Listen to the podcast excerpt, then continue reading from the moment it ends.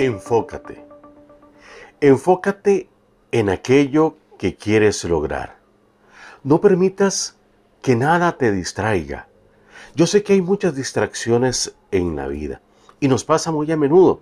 Tal vez vamos a revisar nuestro correo electrónico en el celular y cuando nos damos cuenta nos llegó una notificación del cumpleaños de un amigo en el Facebook y ya le damos eh, feliz cumpleaños y nos quedamos en esta red social.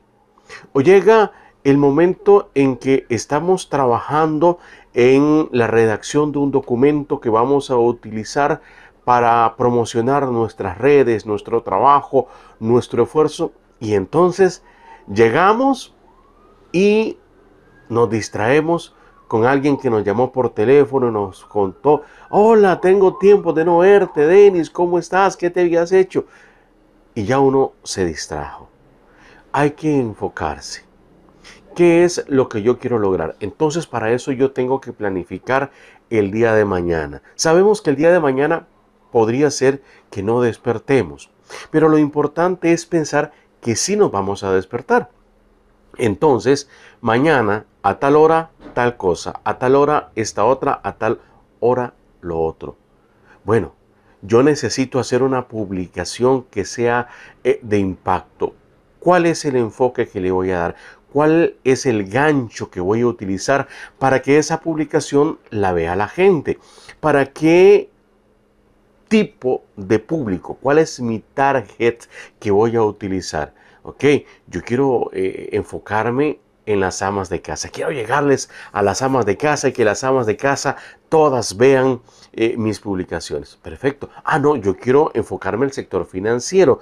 Hoy quiero eh, dar un enfoque sobre economía y finanzas a mi podcast para que la gente eh, aprenda algo más sobre economía y sobre todo prefiera mis podcasts.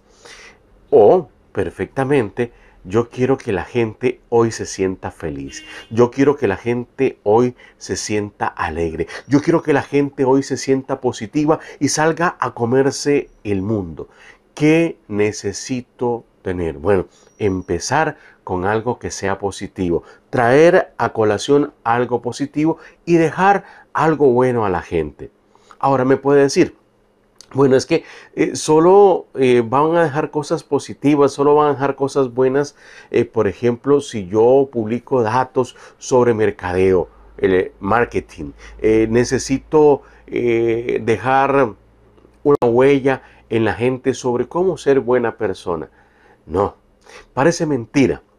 En, en este mundo todos dejamos una huella y esa huella puede ser positiva. Nosotros escogemos que sea positiva o que sea negativa.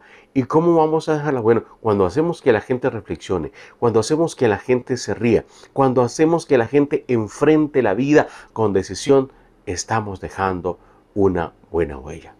Por eso yo siempre lo voy a decir. Esa es mi frase de batalla al finalizar todos estos parafraseando con Denis Castillo.